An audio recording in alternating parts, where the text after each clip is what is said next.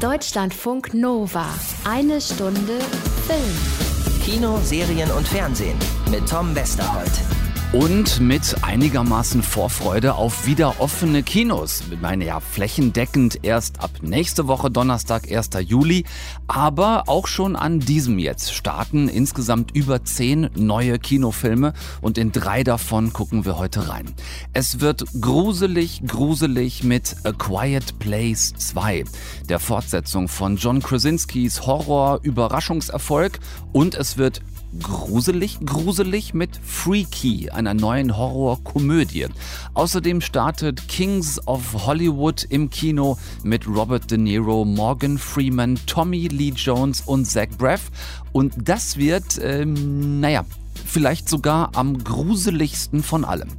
Kino, Ole also, aber die Streamer werden natürlich trotzdem auch nicht vergessen. Katla ist neu, die erste isländische Netflix Original Production. Acht Folgen vom großen isländischen Filmemacher Balthasar Kormakur. Eine Mystery-Dystopie, die mich ein bisschen an Dark erinnert hat. Sehr spannend. Außerdem hat Disney was auf Disney Plus geschmissen, was von Pixar ist und wofür man keinen VIP-Pass braucht. Hurra! Was wir aber durchaus auch als etwas sehr Strategisches interpretieren könnten. Gucken wir uns alles an, nicht alleine natürlich. Anna Wollner kommt vorbei und hilft gucken und bewerten zum Glück. Da liegt was in der Luft. Ja, allerdings. Deutschlandfunk Nova. Anna. Tom. Oh, richtig. Wir müssen leise sein. Ich hatte das vergessen. Es ist total absurd, im Radio zu flüstern. Ja. Ich glaube, es ist in dem Fall sicherer. Ja, und selbst flüstern ist ja, ist ja eigentlich manchmal noch zu laut. Also die, die sagen ja fast gar nichts in dem Film. Ich glaube, wir sind schon tot, du. Gefressen von diesen insektoiden Aliens, die da in A Quiet Place auf die Erde gekommen waren. Ich habe mich ein bisschen erschrocken, dass das auch schon wieder drei Jahre her ist, 2018. Dieser, Ja, die letzten eineinhalb zählen ja nicht. die letzten anderthalb, genau, die klammern wir mal aus. Das waren eigentlich keine Kinojahre, also es ist 2018 in Kinozeitrechnung eigentlich erst anderthalb Jahre her. War so ein bisschen äh, schon ein Überraschungserfolg von John Krasinski damals, ne? Fand ich. Ähm, Äh, total. 20 Millionen hat das Ding gekostet, 340 Millionen hat es eingespielt. Und er hätte eigentlich immer selber gesagt, er macht keine Fortsetzung. Mm, Genau, ja, ja. Und äh, jetzt gab's die aber dann doch. Ich hatte davon auch, wenn ich ganz ehrlich bin, so über die Zeit kaum was mitgekriegt, mich dann aber ein bisschen gefreut, als ich gesehen habe, oh, doch eine Fortsetzung von A Quiet Place. Das Ende vom ersten Teil gab das durchaus her. Äh, John Krasinski, der nun, das ist jetzt in dem Fall mal kein Spoiler, im zweiten Teil nicht selbst mitspielt, aber wieder Regie geführt hat, seine Ehefrau Emily Blunt inszeniert hat in der Hauptrolle. Äh, dazu äh, Cillian oder Killian Murphy, ich werde es mir nie merken können. Ich glaube, Ich glaube, Cillian. Cillian Murphy, ne, werden viele von euch kennen aus Peaky Blinders. Da hat er die Hauptrolle gespielt in der Serie. Ähm, ja, es, es geht weiter jetzt mit dieser Serie, wo halt für die, die nicht im Bilde sind, diese insektoiden Aliens auf die Erde kamen, die quasi blind sind, nicht sehen können, aber extrem geräuschempfindlich und alles töten, was ein Geräusch macht. Man muss sich also wahnsinnig leise verhalten, wenn man sich in dieser apokalyptischen, postapokalyptischen Welt noch irgendwie bewegen und auch überleben will. Und wer man macht dann doch irgendwo ein kleines Geräusch.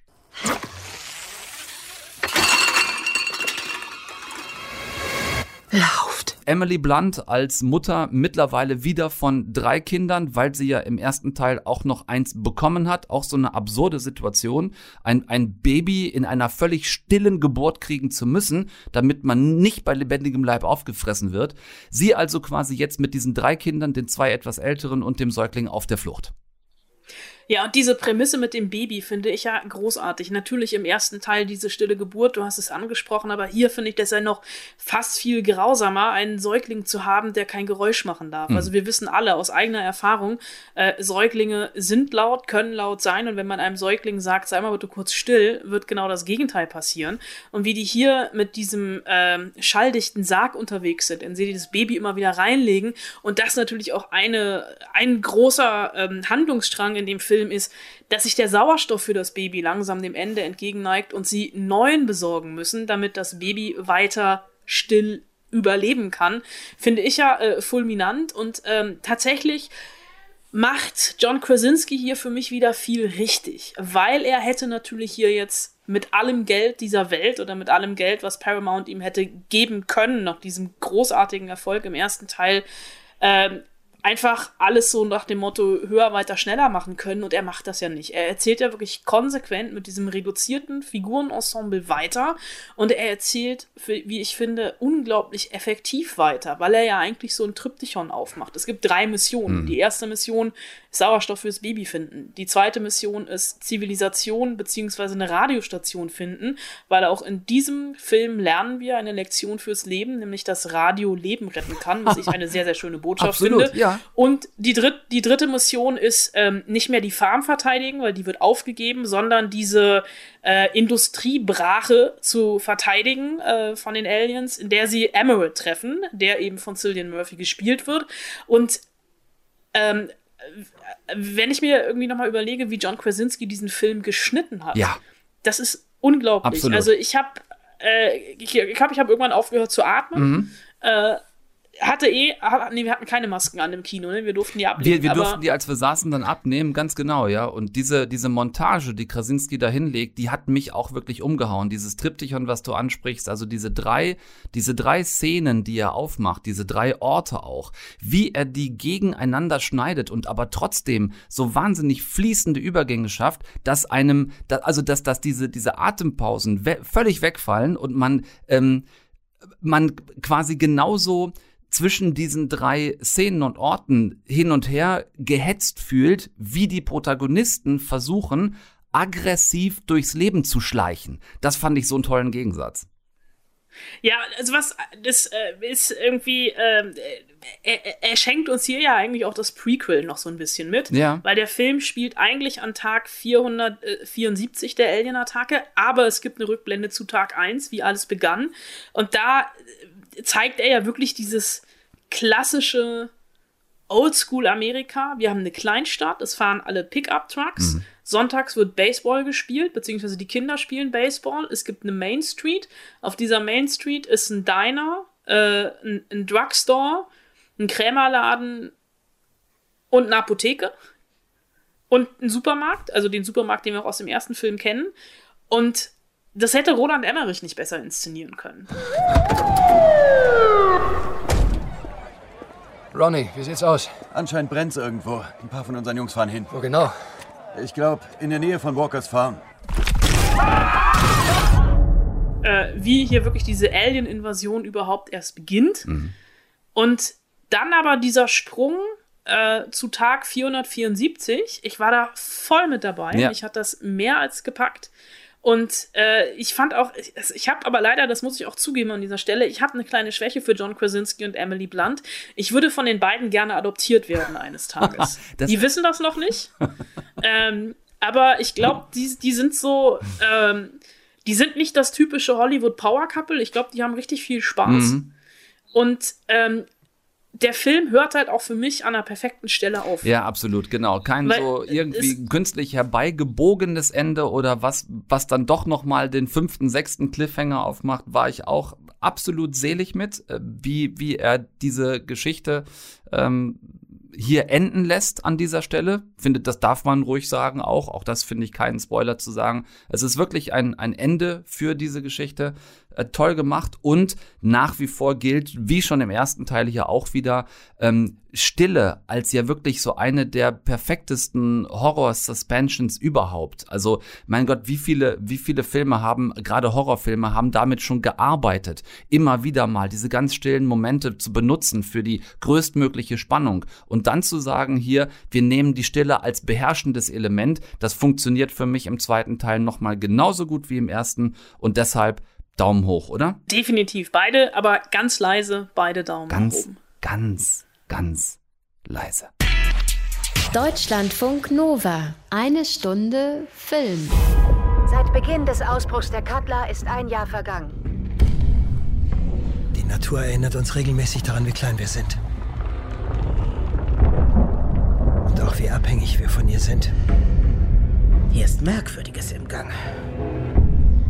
Der Cutler ist wohl bis heute, ja, gut, Auch einer der leckersten isländischen Schnäpse, die es so gibt. Gruß und Prost nach Köln an dieser Stelle, aber eben auch einer der aktivsten der insgesamt rund 130 Vulkane in Island. 130 bei einem Land, das gerade mal ungefähr so groß ist wie Bayern und Baden-Württemberg zusammen. Und einer dieser Vulkane, eben der Cutler, ist jetzt auch Namensgeber für die erste isländische Netflix Original Production, eine dystopische Mystery-Thriller-Serie von Balthasar Kormakur. Der ist Isländer und hat uns Filme geschenkt wie Contraband und äh, Two Guns, beide mit Mark Wahlberg, oder auch Everest mit Josh Brolin und äh, Robin Wright. Gute Filme beides, guter Mann, toller Regisseur. Hier ist jetzt Dystopie in Serie angesagt, achtmal circa eine Dreiviertelstunde, vier Folgen, also die Hälfte davon habe ich bisher gesehen. Fängt sehr stimmungsvoll an, wie gerade eben gehört. Der Cutler ist etwa seit einem Jahr aktiv und in diesem einen Jahr sind einige Dinge passiert. Unsere Protagonistin Grima, eine junge Rettungssanitäterin in diesem wirklich klitzekleinen Ort am Fuße des Cutler, hat ihre Schwester bei einem Einsatz verloren und plötzlich aus dem Vulkanausbruchsgebiet kommt diese Schwester über und über mit Asche bedeckt plötzlich zurück, nachdem sie ein Jahr lang spurlos verschwunden war und kann sich an nichts erinnern. Dann taucht eine junge Schwedin auf auch über und über mit Asche bedeckt. Bei ihr ist es noch mysteriöser. Sie behauptet, sie würde in dem einzigen kleinen Hotel dieses kleinen isländischen Dorfes arbeiten und gibt sich als eine Frau aus, die auch wirklich mal in diesem Hotel gearbeitet hat. Allerdings ist das schon 20 Jahre her. Menschen, die aus dem Nichts der Vulkanasche aufzuerstehen scheinen, teilweise in Realzeit, teilweise aber auch aus einer anderen Zeitschiene oder gar einer anderen Dimension. Und es gibt jetzt keine fancy Kripo oder Spezialermittlereinheit, äh, die die Sache untersuchen könnte, denn dieser kleine Ort ist wegen des Vulkanausbruchs von der Außenwelt abgeschnitten und Grima, ihr sehr äh, stoischer, geheimniskrämerischer Vater und eine Handvoll weiterer Isländer, Isländerinnen müssen jetzt selbst gucken, was hier eigentlich los ist. Hat mich aus zwei, drei Gründen alles ein bisschen an die deutsche Netflix Original Story Dark erinnert, ne? Plötzliches Auftreten Auftreten von unerwarteten Personen, eventuell irgendwie auch durch die Zeit gereist, so genau weiß man das erstmal nicht. Und auch die ganze dystopische Optik hat hier viel von Dark. Da war es äh, in Dark dieser Wald und der kleine Ort und hier ist es jetzt Island mit dem Vulkan und dem kleinen Ort. Dazu Figuren, die uns definitiv so gezeigt werden, dass wir sehr schnell wissen, hier stimmt was nicht und die hängen auch irgendwie zusammen. Und äh, genau wie in Dark sieht das optisch alles hier wirklich brutal gut aus. Äh, Balthasar Kormakur hat da in seiner Heimat Island wirklich atemberaubend schöne, stimmungsvolle, auch eindrucksvolle, ganz kräftige Bilder gedreht, äh, tolle Weitwinkelaufnahmen dieser atemberaubenden isländischen Landschaft, tolle Filter eingesetzt, alles in so grau-blau-Tönen gedreht. Das passt zum einen natürlich zum isländischen Eis, äh, zum Vulkan, dieser ganzen Asche, aber eben auch zur Mystery-Stimmung, na klar. Ähm, aber, und äh, auch da zitiere ich eine Stelle aus der Serie. Das ist nicht so, wie es sein sollte. Ja, ist es am Ende nicht, denn, und da kommen wir zur Kritik, selbst für isländische Verhältnisse, und das soll hier wirklich jetzt gar nicht despektierlich sein, haben wir eine wirklich dermaßen, äh, dermaßen, dermaßen langsame Erzählstruktur und Geschwindigkeit, dass ich nach der dritten Folge dachte, hättest du doch einfach wieder einen Film draus gemacht, lieber Balthasar. Gefühlt, und das finde ich wirklich immer schwierig, gefühlt wissen wir als Zuschauer schon nach zwei oder eben spätestens drei Folgen, wo die Reise hier hingeht und haben vor allem schon viel mehr gerafft als die Protagonisten in der Geschichte. Und das ist in diesem Fall schade, denn das lässt die so dumm wirken. Ne? Also wenn wir da vor der Glotze sitzen und schon längst wissen, was da los ist, aber die Protagonisten immer noch so, hä? Kapiere ich nicht.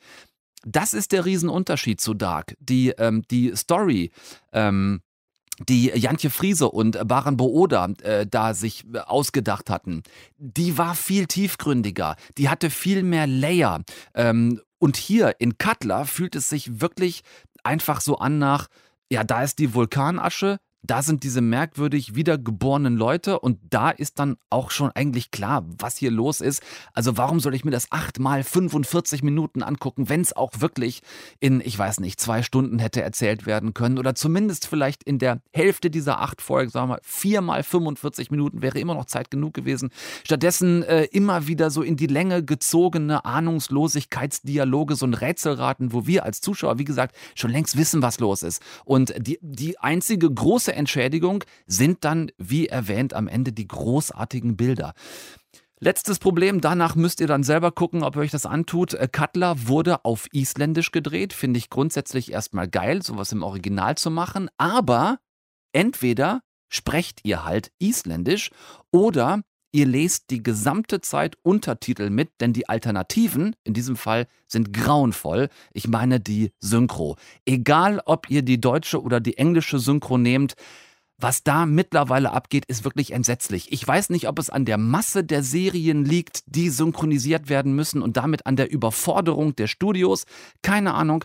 Aber allein die deutschen Dialoge. Und sorry, auch die Sprecherinnen und Sprecher sind so unterirdisch miserabel, als hätte das irgendwie eine Laientheatergruppe vertont und zwar, weiß ich nicht, am, am Tag nach einer äh, feuchtfröhlichen Premierenparty im Dorftheater. Also sorry an der Stelle für die harschen Worte, aber Ihr müsst euch da wirklich wieder mehr reinhängen, liebe Synchronstudios. So ist das teilweise, was da abgeliefert wird, wirklich unerträglich lieblos. Was bleibt am Ende? Ja, die tollen Bilder, eine großartige visuelle Stimmung und äh, bei mir nochmal der gewachsene Wunsch, unbedingt mal nach Island zu wollen. Ich war noch nie da. Ob ihr bis dahin, falls ihr auch noch nicht da wart, über Netflix nach Island reist, checkt es aus. Cutler ist dort jetzt draußen. Deutschlandfunk Nova. Eine Stunde Film. Beim Stichwort Horrorkomödien zucke ich automatisch zusammen, denn die können durchaus sehr lustig sein, die können aber auch einfach voll in die Hose gehen, also so richtig. Ich meine von äh, Shaun of the Dead oder Zombieland bis, weiß ich nicht, Sharknado oder Zombieber ist da wirklich einfach eine ganze Menge Grauzone zwischen Anna, finde ich. Ja, ähm, total. Jetzt haben wir Freaky neu im Kino, den habe ich noch nicht gesehen, aber du schon, also da bist du alleine zum Gruseln reingegangen und ich frage mich, muss ich bei dem Film jetzt Angst haben, weil es da gruselig wird oder muss ich Angst haben, weil es da echt gruselig wird? Also du musst Angst haben, weil es echt blutig wird. Das ist eine okay. einfache wie geniale Idee. Und eigentlich ist der Titel Freaky nicht vollständig. Eigentlich müsste dieser Film Freaky Friday trifft auf Freitag den 13. heißen. Es ist mhm. eine, Achtung, Horror-Body-Switch-Komödie. Also es ist so ein bisschen Oha. wie ähm, Jumanji. 17 Again. 17 Again, Jumanji im Horrorgewand. Mhm. Wir haben hier es ist, und es, als absurd ist dieses Horror, es ist Slasher-Horror. Der Film hat eine FSK 16 und das vollkommen zu Recht. Also hier gibt es perverse mhm. Todesarten wie äh, Weinflaschen in Kehlen, Ko Klobrillen auf Schädel und mehr. Aber ich finde alleine schon diese Ausgangsprämisse eine großartige. Wir haben nämlich ähm, zwei ProtagonistInnen, einmal, beziehungsweise eine Protagonistin und einen Antagonist, und die tauschen aufgrund eines jahrtausendealten Fluches die Körper. Dummerweise. Also quasi der, das Opfer wird zum Killer und umgekehrt? Genau. Dummerweise ist die Protagonistin Millie schüchtern, äh, hat gerade ihren Vater verloren und äh, so der klassische amerikanische Teenager, äh, Pitch Perfect Poster über dem Bett etc. und will einfach nur unbeschadet durch die Highschool kommen, um die Welt zu entdecken. Und dann gibt es, äh, wird übrigens gespielt von Catherine Newton, die man unter anderem aus Big Little Lies kennen könnte. Und dann gibt es den Blissfield Butcher, der äh, eigentlich dieses kleine Städtchen gerade heimsucht, um möglichst viele Leute mit einer Machete beziehungsweise so einem Säbeldolch, äh, irgendein scharfes Teil halt, äh, zu enthaupten. Und beim Angriff auf Millie aktiviert sich dieser Fluch und im Körper der schüchternen Highschool-Schülerin steckt auf einmal der Blissfield Butcher und im Körper des Blissfield Butchers steckt auf einmal die schüchterne Highschool-Schülerin. Und es ist absolut brutal, es ist absolut absurd und es hat immer diese, was wäre, wenn wir ein Horrorfilm wären, Momente, die so, so, so eine fast schon Scream-Meta-Ebene reinbringen. an dieser Stelle bitte den O-Ton setzen. Der nämlich endet, du bist schwarz, ich bin schwul, wir sind so tot. Ja, das ist äh, die perfekte Feststellung. Es fehlt nur noch, dass sie in den Keller rennen. Äh, was sollte man in Horrorfilmen auch tunlichst vermeiden? Und dieser Blissfield Butcher, um das nochmal kurz zu erklären, ist wirklich eine Killermaschine wie Michael Myers und Freddy Krüger. Und ich habe mich beim Gucken tatsächlich so ein bisschen gefragt, wer beim Spielen mehr Spaß hatte. Ist das jetzt Vince Vaughn als Highschool-Schülerin oder Newton als Mördermaschine? Es macht einfach ähm, okay, ich muss zugeben, ich habe die Hälfte des Films irgendwie mit Hand vor den Augen da gesessen, weil mir das alles ein bisschen zu blutig war. Aber trotzdem hatte ich den Spaß meines Lebens, weil diese Prämisse einfach so wunderbar bescheuert ist. Und dahinter steckt mal wieder, es ist fast schon keine Überraschung, Jason Blum, der ja mittlerweile fast hinter allen Horrorfilmen in Amerika steckt. Und der Regisseur ist Christopher Landon.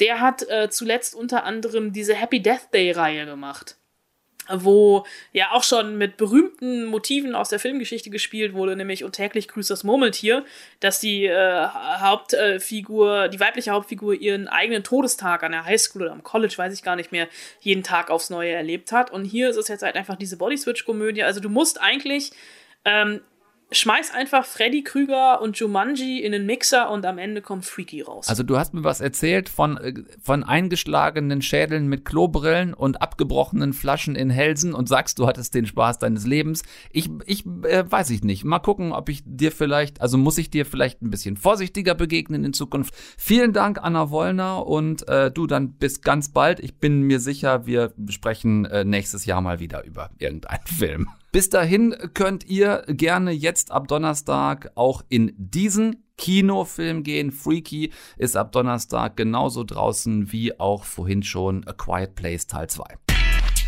Deutschlandfunk Nova. Eine Stunde Film. Schadenfreude wurde, so, so heißt das. Hast du bestimmt von gehört. Das Empfinden von Freude, wenn andere Schaden nehmen. Im Moment bin ich der glücklichste Mann auf der Welt, sage ich dir. Und das ist erst der Anfang. Ich gehe jetzt nach Hause und lass mich voll laufen. Ich muss mich übergeben. Von mir aus macht das. Dann gehen wir nach Hause und da werden wir uns ordentlich betrinken. Das wird gefeiert. Ja, sag doch mal einer, worüber ist denn der Robert De Niro da gerade so wahnsinnig schadenfroh? Fragt ihr euch. Zu Recht. Ich möchte dieses Rätsel gerne lösen. Er ist darüber so schadenfroh, dass sein Neffe, Zach Braff, gerade beim Versuch, sich das Autogramm eines Filmstars zu besorgen, dafür gesorgt hat, dass genau dieser Filmstar 50 Meter tief von einem Hochhausdach in die Tiefe auf einen Bus gestürzt ist und jetzt nur noch ein Häufchen Matsche von ihm übrig ist. Denn Robert De Niro und Zach Braff spielen in diesem Film Kings of Hollywood, auch ab Donnerstag neu im Kino, einen Onkel und einen Neffen, die zusammen ein äh, tja, klitzekleines Filmproduktionsunternehmen haben, das wirklich wahnsinnig, wahnsinnig, wahnsinnig erfolglos ist. Die Gläubiger sitzen den beiden im Nacken, es bleibt nicht mehr viel Luft, das Wasser steht den beiden bis zum Hals, also muss jetzt irgendeine Idee her. Es gibt da noch dieses eine Drehbuch in der Schublade, so ein Western, der jetzt dann doch endlich mal gedreht werden soll und für diesen Western braucht man natürlich Personal. Das ist beim Filmdreh, vor allem in Hollywood, nicht besonders einfach, wenn man quasi überhaupt, überhaupt, überhaupt gar kein Geld hat. Also äh, muss man gucken, dass man mit dem ja, an Personal arbeitet, was man kriegen kann. Und das fängt natürlich bei der Regie an. Wenn ich von euch die Chance kriege, dann verleihe ich der Rolle Leben. Aber du bist eine Frau. Na und? Naja, nein, also nur weil es eigentlich ein Männerfilm ist, oder? Ja, es geht viel um Schießereien, aufwendige Stunts, Saufereien, Frauen auf. Aber euer Film ist doch so viel mehr als nur das. Oh, wirklich? Oh ja. Die ist gut. Nehmt die. Äh, aber Duke, bei allem Respekt, das ist ein Männerfilm, also. Ja, die ist es. Ja, aber Duke, das ist ein richtig harter Western, also ich meine, sehr maskulin. Okay, unser Star hat gesprochen.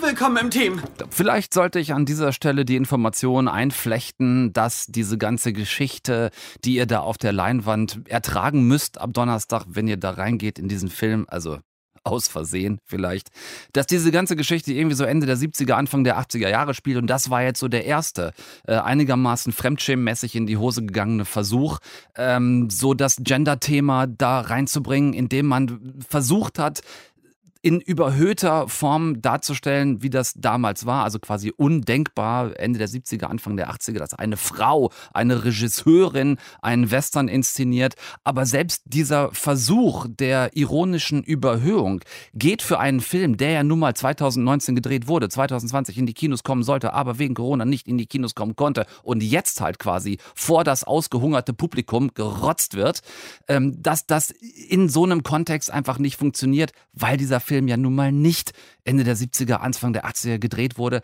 sondern einfach nur da spielt. So, das als kleiner Einschub. Weiter geht's äh, nach der Regie mit den Darstellern und auch da hat der alte Walter, Robert De Niro, wie gesagt, eine großartige Idee. Woher nehmen, wenn nicht stehlen? Man braucht eine Art Cowboy für die Hauptrolle, also geht man in ein extra Altersheim für Schauspieler, das es in diesem Film gibt, und versucht dort einen geeigneten Hauptdarsteller zu kriegen, der äh, ja einfach nur froh ist, wenn er mal für ein paar Tage aus diesem jämmerlichen Altenheim raus darf. Holen Sie mich bitte hier raus, ja? Komm doch mal mit auf mein Zimmer, dann zeige ich dir, dass ich perfekt bin für die Rolle. Onkel Max, ich stecke in der Klemme.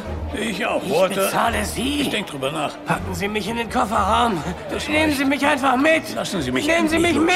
Los, welche? Wir reden später. So, und auch da wieder viel zu viel uralte Schauspielerinnen und Schauspieler, die wie Zombies hinter den beiden herrennen über den Flur, um mitgenommen zu werden für diesen Filmdreh, für diesen schäbigen Film, der gedreht werden soll. Und fündig werden die beiden dann, also Robert De Niro und Zach Braff, fündig werden sie dann in einem der Zimmer dieses Altenheims, in das sie sich flüchten. Ja, bei Tommy Lee Jones. Für mich ist Ende der Fahnenstange. Ich habe überhaupt keinen Bock auf irgendwas und ganz besonders nicht auf ein gottverdammtes Comeback. Ich will einfach nur den Löffel abgeben. Ja, man wünscht sich das mehr von diesem Film als von Tommy Lee Jones, dass er den Löffel abgegeben hätte, also der Film, und zwar noch bevor er fertig produziert worden wäre. Oder in dem Fall ist.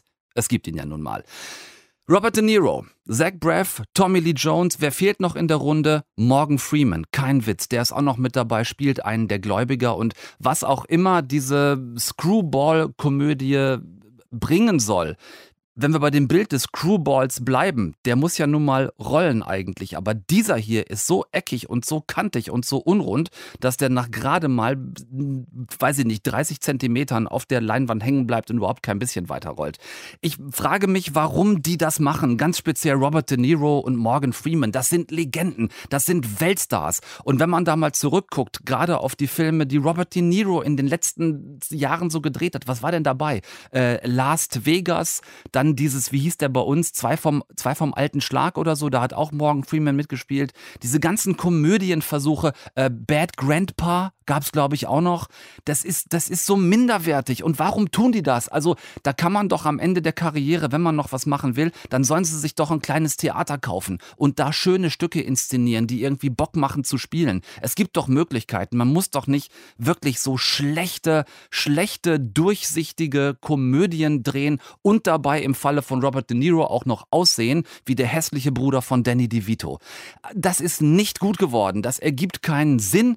Dieser ganze Film ergibt keinen Sinn. Bei Tommy Lee Jones, den habe ich jetzt nicht mehr erwähnt, weil bei dem ist es mir egal. Der ist ein Kotzbrocken. Der kann so viele schlechte Filme wie er drehen, wie er will. Da macht mir das nichts. Bei den anderen beiden tut es mir wahnsinnig leid. Und auch äh, Zach Braff, Entschuldigung, der hat ähm, äh, nach Scrubs unter anderem ja Garden State gedreht, was ein großartiger Film war. Der kann auch bessere Sachen machen, als in so einer Komödie äh, mitzuspielen, nur weil da so eine Handvoll Weltstars drin sind. Wenn das Buch einfach kacke ist und der Film schlecht inszeniert ist, dann bringen einem auch die Weltstars, die man um sich herum hat, eigentlich gar nichts. Was ich sagen wollte ist, ja, einige Kinos haben jetzt schon wieder auf. Ja, an diesem Donnerstag übermorgen starten über zehn neue Filme. Und nein, dieser hier, Kings of Hollywood, dieser hier ist einer, der das Kinogeld weniger als gar nicht wert ist.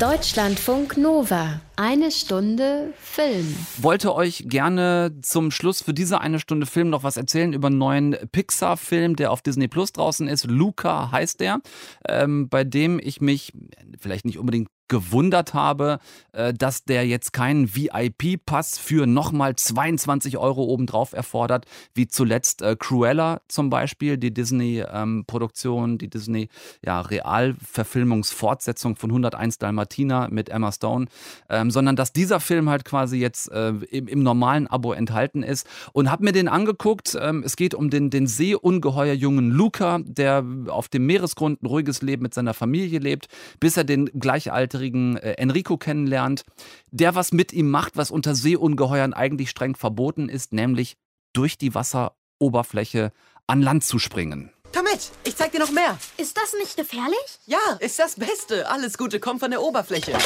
Und was genau? Luft! Schwerkraft! Der Himmel, Wolken, die Sonne. Wow, du darfst nicht hinsehen. War ein Witz. Du musst sogar hinsehen. Ah! Was Luca jetzt nämlich nicht wusste, ist, wenn Seeungeheuer-Jungs an Land gehen, dann verwandeln sie sich in Menschenjungs. Aber wenn sie dann an Land nass werden, dann verwandeln sie sich natürlich zurück und würden dann, wenn das passiert, von den Menschen entdeckt. Also müssen Luca und Enrico jetzt in diesem, ja, äh, in dieser, als Weltenwandler zwischen den beiden Ebenen an Land und unter Wasser gucken, dass sie nicht erwischt werden. Das ist eine ganz süße Buddy-Komödie geworden. Was mir aber aufgefallen ist, und das wollte ich eigentlich sagen, ist, dass es sich hier definitiv nicht um eine Pixar-Produktion handelt, wie ihr das von diesen großen Kinofilmen kennt. Also Ganz offensichtlich hat Pixar jetzt auch eine Sparte entwickelt, die ganz explizit auf Home Entertainment, auf den Small Screen zugeschnitten ist. Ihr seht das an den Details. Hier geht es ja auch viel um Wasser. Wenn ihr das zum Beispiel jetzt vergleicht mit Vajana oder Moana, Ne? Das war viel detailreicher, als es jetzt hier der Fall ist. Und da habe ich gedacht, ach guck mal, ist das jetzt die Idee von Disney quasi mit Pixar-Filmen anzufüttern und zu sagen, hier, das geben wir euch for free, damit dann quasi immer wieder mal die großen äh, Produktionen, für die man extra drauf zahlen muss, damit man die vielleicht dem Konzern ein bisschen mehr verzeiht oder so. Ich weiß es nicht. Ist so eine Vermutung, wir behalten das auf jeden Fall mal im Auge. Ihr könnt euch Luca anschauen, es ist ein niedlicher kleiner Film, aber es ist der erste Film, bei dem es mir aufgefallen ist, der erste Pixar-Film, Film, der nicht diese absolut hohe grafische Qualität hat, wie man das eigentlich kennt, wo ich so ein bisschen vermute, da macht Pixar jetzt ganz klar einen auf Sparte Home Entertainment. Checkt es aus, wenn ihr möchtet. Äh, genug zu schauen bis nächste Woche, bis nächsten Dienstag. Dann sind wir in der Woche, in der die Kinos flächendeckend wieder aufmachen. Dann gibt es eine neue eine Stunde Film. Bis dahin, passt bitte gut auf euch auf. Auch weiterhin bleibt mir gesund. Guckt nichts, was ich nicht auch gucken würde. Tom Westholt ist raus für heute. Ich danke für die Aufmerksamkeit. Bis dann und tschüss. Deutschlandfunk Nova. Eine Stunde Film. Jeden Dienstag um 20 Uhr. Mehr auf deutschlandfunknova.de.